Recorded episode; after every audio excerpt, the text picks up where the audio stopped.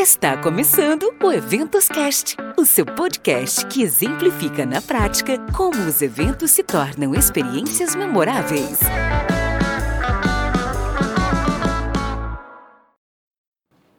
Olá, apaixonados por eventos! Sejam muito bem-vindos ao Eventoscast, um espaço para conectar, transformar e gerar valor através dos eventos. Eu sou Marcele Souza, publicitária especializada em eventos, sou founder da MS Eventos, uma consultoria de eventos presenciais e online.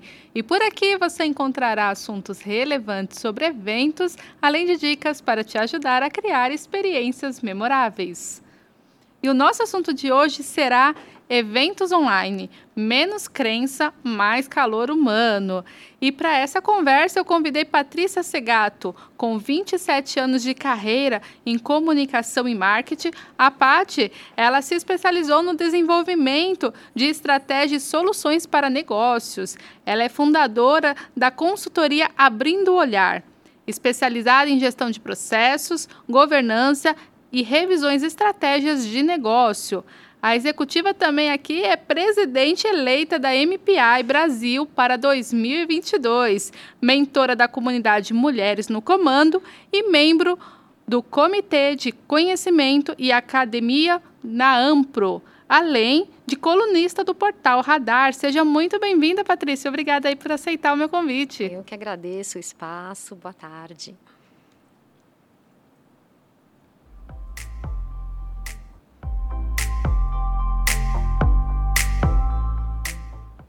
E aí, para a gente começar essa conversa, né, do eventos online, calor humano, é, vou fazer aqui um paralelo dos eventos quando a gente viaja para o exterior, né? Geralmente o brasileiro quando chega lá pela primeira vez, ele começa a comparar o dólar com o real. E aí fica doido como é que o real é tão diferente do dólar, né? E como as possibilidades de compra são extremamente diferentes. Você acredita que existe também uma crença entre os eventos online que não gera esse calor humano de um evento presencial? E talvez pode ser pelo fato das pessoas compararem aí ambos eventos, mas também é preciso entender que são entregas diferentes. Eu gostaria que você dividisse um case de um evento online de sucesso que gerou um grande engajamento aí nas pessoas. Legal. Obrigada, né, pela oportunidade. Antes de mais nada, é, é muito legal falar de evento online porque está fervendo, né, para a gente ainda. Mas eu acho que o grande diferencial você falou já, que é a diferença de técnica, a diferença do que se propõe. Se uma telinha não levasse emoção, o que seriam das novelas? Então, acho que tem um pouco de técnicas também que a gente precisa aprender para aprimorar. Um case incrível de evento online, na minha opinião, e que representa muito, que todo mundo deveria estudar com carinho, foi a Comic Con, né, a CCXP de 2021, que foi 100% online. Como você sabe, aqui no Brasil, a edição da CCXP, que é um evento que acontece em vários lugares do mundo, é a maior do mundo, onde tem mais gente, vende ingresso em uma hora presencial, é onde todos os geeks se encontram, aqueles, aqueles, aquelas pessoas vestidas, fãs, é uma loucura. E eles promoveram um universo virtual ano passado e que houve um engajamento não só de brasileiros, mas também global no evento. A oportunidade de fazer online trouxe todo um ambiente de cinema que né, promove mais engajamento e eles conseguiram trazer, inclusive, conversas que presencialmente provavelmente não aconteceriam entre um elenco inteiro de um, de um lançamento do Matrix, por exemplo, ou do novo da trilogia do Senhor dos Anéis, ou as pessoas do Marvel, de toda a saga Marvel. Então, assim, eles tiveram um sucesso absoluto de engajamento, tanto durante as prévias do evento, quanto durante o evento, com qualidade técnica a comunidade se ampliou de forma absurda. Então, assim, dá para fazer um evento digital com boa qualidade.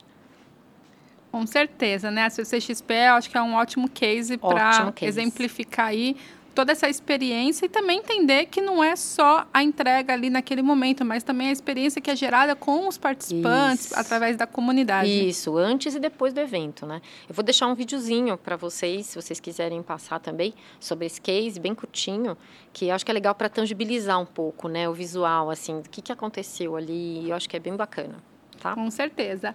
E, Pati, Existe aí, você acha que existe então uma receitinha ou até um passo a passo para que essas pessoas elas enxerguem valor em participar de um evento online, vem investir o seu tempo nisso, é, e como gerar essas boas experiências? Tá, Pensando então, no participante. É, então são duas perguntas aí, né? Como o participante aproveita melhor e como a gente promove um evento melhor, né?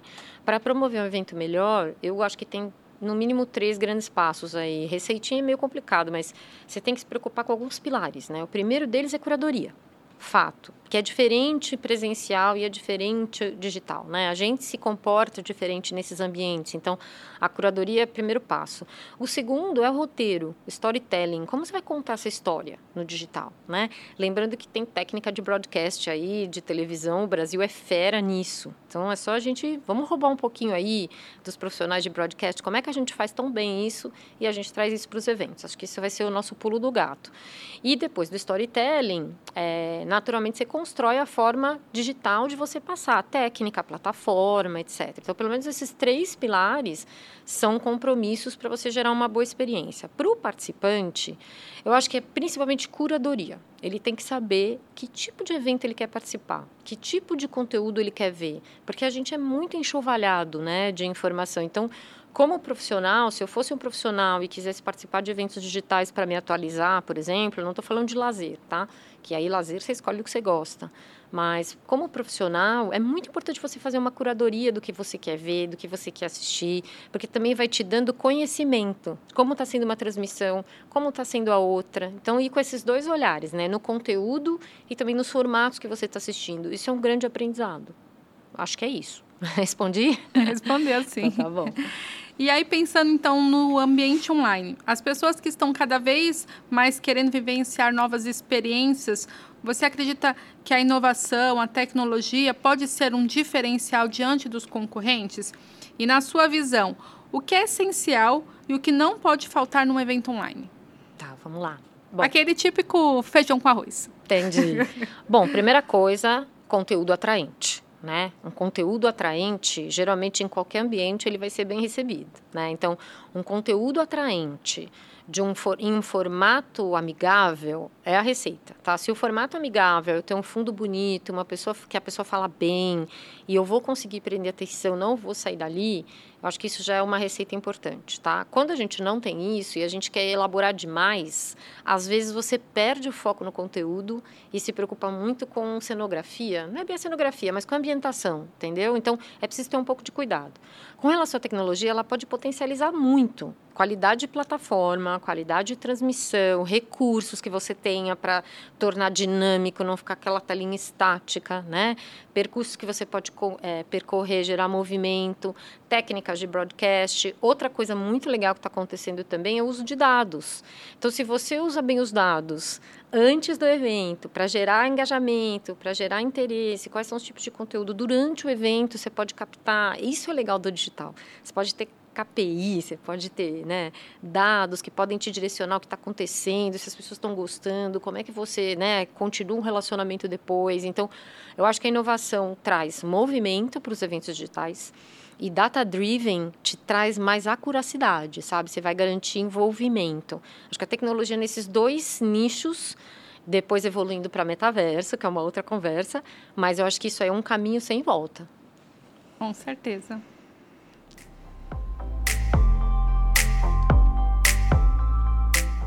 Bom, Paty, foi ótimo ter você aqui conosco. Estamos indo aí para os momentos finais do nosso episódio, mas Legal. eu gostaria que você deixasse aqui suas considerações finais e também que você contasse aqui para nossa audiência como que elas podem te achar nas redes sociais. Claro, vamos lá. Bom, no fim, eu fiz um resuminho aqui, né? Eu acho que vale a gente fazer um checklist. Quando a gente pensa em evento digital e que não vai morrer, apesar dos presenciais terem todo a sua, o seu potencial de encontro, tal, a gente já viu que tem propostas diferentes e que todos têm seu benefício, né? O que você ganha, o que você perde. Mas basicamente o checklist é esse: é conteúdo, né? Storytelling, né?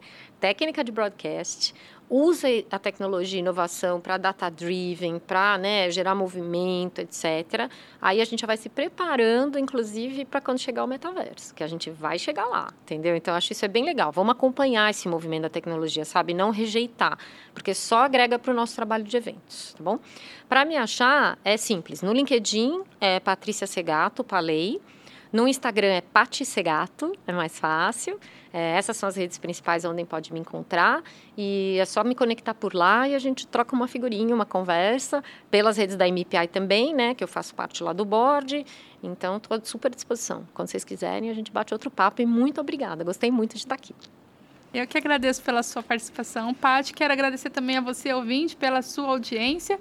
Acesse nosso link, linktree barra eventoscast. Por lá você vai encontrar todas as nossas redes sociais, você encontra o link da nossa comunidade, profissionais que estão buscando essa transformação no mercado e fica por dentro de tudo que rola aqui no Eventoscast. Combinado? Até a próxima. Tchau, tchau.